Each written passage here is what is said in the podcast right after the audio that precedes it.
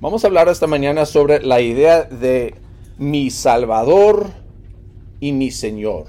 Mi Salvador y mi Señor. Jesús siendo nuestro Salvador, pero también nuestro Señor. Romanos capítulo 14. Romanos capítulo 14, versículos 8 y 9 es donde vamos a sacar el sermón de hoy. Y la idea principal es que a veces aceptamos la salvación que Jesús ofrece, pero no el señorío que Él demanda. Bueno, nosotros, algunos de nosotros sabemos uh, lo que es porrar por un equipo, ¿no? Uh, ya saben quién es el equipo mejor del NFL, ¿no? Que el fútbol. claro que sí. Dice los vaqueros. Aquí no, no, hay muchos que pelean contra eso porque saben lo que va a pasar si dicen que alguien más va. Pero por, Ramos se, se, dice es un seguidor acérrimo, ¿no? Un seguidor acérrimo que, que o es, uh, es un hincha, un hincha hasta la muerte. ¿Han, ¿Han, escuchado eso? Que hasta a veces eh, hay gente que dice, ay, hermano, ¿cómo es que puedes seguir porrando por los Cowboys que siempre están perdiendo? Y digo, oye, pero, pero es mi, equipo, pues no puedo, no puedo abandonarlos cuando no está, están jugando bien, pues eso no es un fan, ¿verdad? Entonces pensamos de esa idea de, que, lo bueno o lo malo, yo voy por ellos, ¿no? Y hasta que algunos que, que van, pues no tengo el dinero para hacer eso, ¿verdad? Pero van y se sienten hasta en la lluvia, en, en la nieve, mirando, porrando por su equipo, porque se animan verlos jugar, aún perder, ¿verdad? Por el, equipo de los Browns, los que hablan de, fútbol americano, que casi nunca ganan, eh, todavía están cada año porrando por ellos. Y pues en cualquier eh, deporte tenemos eso, ¿no? si yo hablo mucho de fútbol porque me encanta el fútbol, pero eso es fútbol americano, pero el fútbol de los demás del mundo, ¿verdad? Que, porran por Chivas, Américas. Eh, pues no sí, los demás, ¿verdad? O cuando llegamos al, a Copa Mundial, que estamos porrando por quién? Por nuestra nación, ¿verdad? Que es los Estados Unidos, ¿no? México. Ah, México, claro, ¿verdad? Pero así, ¿verdad? Cuando cuando llegamos a, eso, e, e, es muy importante para nosotros hasta que quitamos, lo, oye, voy a dejar mi familia porque voy a mirar el juego, ¿verdad? Así somos, super fans, ¿verdad? hinchas, ¿verdad? Como se dice. Pero fíjense que Jesús, Jesús quiere lo mismo de nosotros. Amén. Así es lo que espera Jesús de nosotros, que, que si ganando, perdiendo, estamos con Jesús. Bien y mal estamos con Jesús. ¿Por qué? Porque Él es nuestro Señor. La potestad de Jesús, hermanos, es parte de su obra redentora. Fíjense lo que dice Romanos 14, 8 a 9. Dice, si vivimos, para el Señor vivimos. Y si morimos, para el Señor morimos. Así pues, sea que vivamos o que muramos, del Señor somos. Para esto mismo murió Cristo y volvió a vivir para ser Señor tanto de los que han muerto como de los que aún viven. Fíjense, muy importante lo que dice aquí. Sí, Jesús vino para morir por nosotros, amén, para salvarnos de nuestros pecados, amén. Así vino, pero no solamente para salvarnos.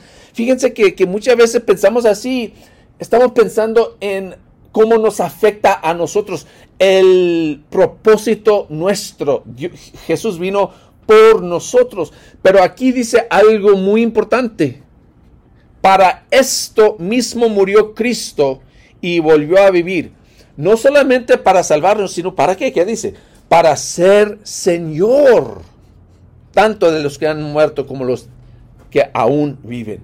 Jesús vino a morir y resucitar no solo para salvar, hermanos, sino para que Él sea Señor de nuestras vidas. No sé si han pensado en eso mucho. Muchas veces enfocamos mucho en la salvación que nos ofrece el Señor. Y qué bueno. Pero no es el único o el último propósito de la venida de nuestro Salvador Jesús. Vino también para ser nuestro Señor. Para que Él sea lo más importante en nuestras vidas. Más importante aún que los vaqueros.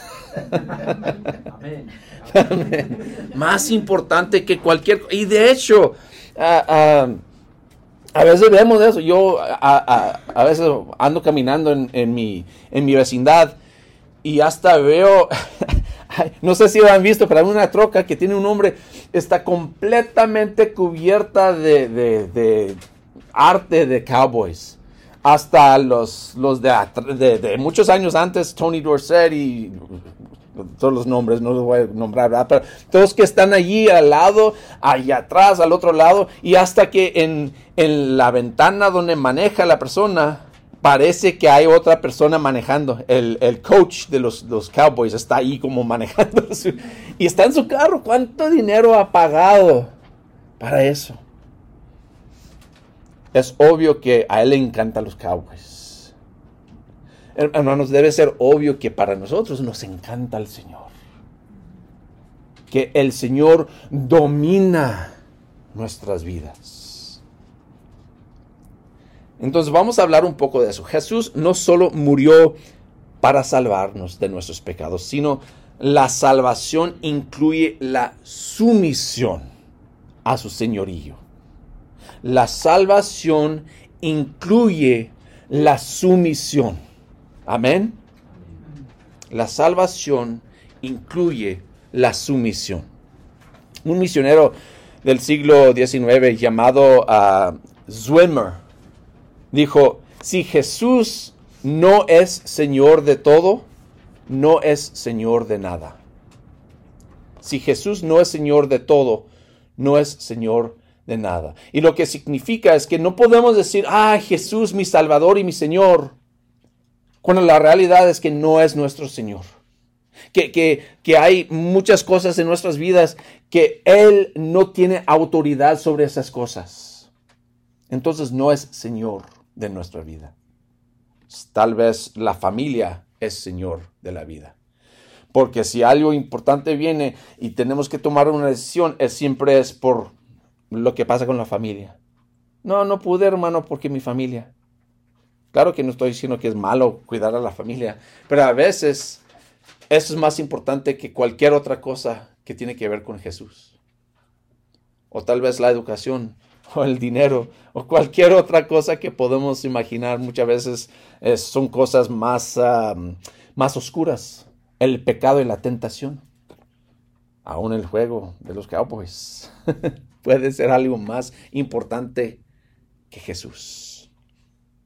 Entonces, Jesús quiere y debe ser Señor de nuestras vidas. Entonces viene la pregunta, pues, ¿qué significa decir que Jesús es Señor? Cuando decimos Jesús es mi Señor, pues, ¿qué significa?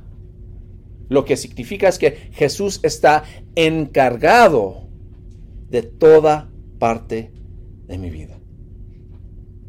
Decir que Jesús es Señor, es decir, que Jesús está encargado de toda parte de mi vida. Lo interno, lo que está dentro de mi, mi mente, las cosas en que pienso, las decisiones que tomo, mis emociones. Aún Jesús debe ser Señor de mis emociones.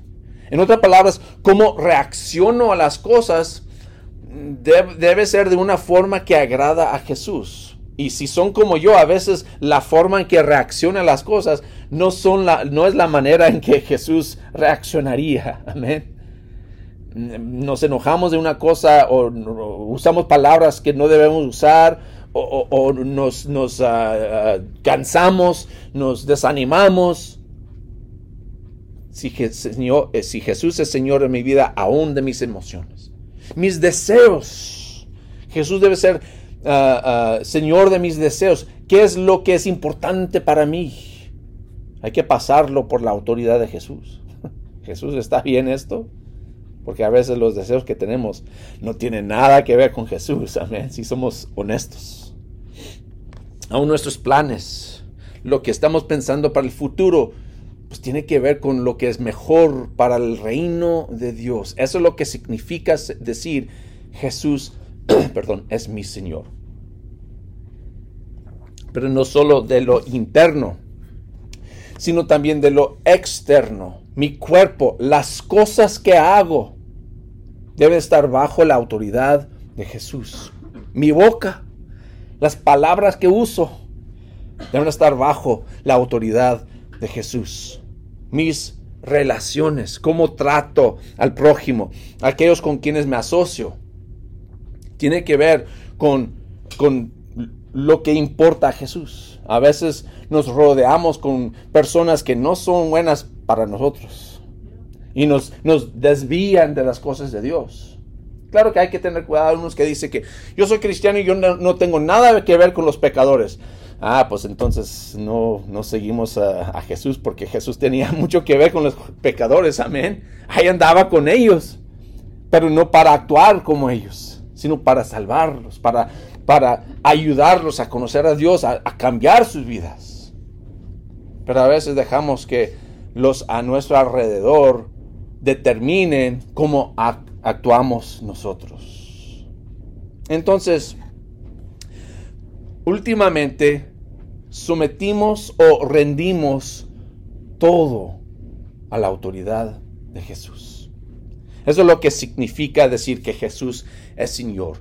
¿Y, qué es lo que implica decir Jesús es En, en otras palabras, ah, después de decir Jesús es Señor, lo que entender lo que es, pues cuáles implicaciones tiene, tiene con mi vida, ¿Cómo, cómo va a haber eso. Primeramente, rendir todo, toda la vida a Él, todo lo que pensamos, todo lo que somos, nuestro propósito, nuestro futuro, nuestros deseos, rendir todo a Él y luego reconocer su señorío en nuestras vidas, reconocer lo que Él está haciendo. Pablo lo dice así en 1 Corintios 6, 19 a 20. 1 Corintios 6, 19 a 20. Dice, ¿acaso ¿No saben que su cuerpo es templo del Espíritu Santo, quien está en ustedes y al que han recibido de parte de Dios? Ustedes no son, fíjense bien, ustedes no son sus propios dueños. Fueron comprados por un precio. Por tanto, honren con su cuerpo a Dios. Perdón ya no nos pertenecemos. Decir, Señor tuyo soy, tú eres mi Señor, es decir, mi vida es para ti, mi cuerpo es para ti, para que lo uses como tú quieras. ¿Suena fácil? Por eso Jesús dice, no todos pueden ser mis discípulos, porque significa abandonar nuestros deseos para, para buscar sus deseos. O como dice Jesús en, en el jardín o el huerto, dice, no lo que yo quiero, Señor, sino lo que tú quieres. Eso es rendirnos al señorío de nuestro Salvador. Es parte de ser salvo, hermanos. Entonces, Jesús hizo la pregunta que yo creo que es una buena pregunta para nosotros también. Jesús dijo en Lucas 6, 46, dijo, ¿por qué me llaman ustedes Señor, Señor, y no hacen lo que les digo? una pregunta sencilla, ¿no? Ustedes lo están buscando, los que están buscando Lucas 6, 46, si lo quieren leer también. Jesús sabe Jesús sabe que a veces lo honramos con nuestra boca, pero nuestro corazón está muy lejos de Él. Entonces, la pregunta es para cada uno de nosotros, otra vez, ¿por qué me llaman ustedes Señor, Señor y no hacen lo que les digo? No podemos honestamente llamar a Jesús Señor si no deseamos que Él sea nuestro Señor. Amén. Amén. Amén. Ahora, si son como yo, hay partes de mi vida de que Jesús es Señor. Pero hay, hay otras partes que, eh, bueno, estas son para mí, Señor. Pero no es que, bueno, no puedo ser salvo, no puedo ser cristiano porque yo no he rendido todo a Jesús. Es que tengo que buscar, en otras palabras, e, e, es, es una mente, es una mentalidad, es, es una actitud de que Jesús, aunque sea difícil, aunque a veces no quiera, últimamente quiero buscar forma de rendir todo a ti. ¿Me explico? El motivo, el deseo, el, el destino de mi vida es someter todo bajo el señorío de Jesús. Aunque tal vez en este momento estoy guardando unas cosas, pero bueno, ok Señor, ok, ok, confiando en Él más y más día tras día. Es una actitud del corazón, hermanos. De que últimamente no soy digno. De hecho, ni soy digno, ni soy capaz de, de, cuidar mi vida de una forma adecuada para la eternidad. Sino que hay que rendir todo a Jesús. Aquí vamos a terminar en Filipenses capítulo 2. Filipenses capítulo 2, versículo 9 al 11. Porque el señorío o la potestad de Jesús tiene relevancia en el presente tanto como en el futuro.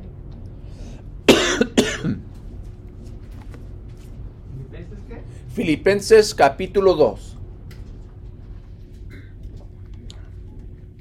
En este capítulo, en este libro de hecho de Filipenses, Pablo está animando a los hermanos ahí a abandonar las cosas que están, a, que están pues agarrando y aferrándose para pensar en su prójimo, en su hermano en la iglesia. Y dice que Jesús es el ejemplo perfecto de esto. Y empieza este capítulo 2 hablando de esa idea de que no hay que buscar nuestros intereses, sino los de nuestro prójimo.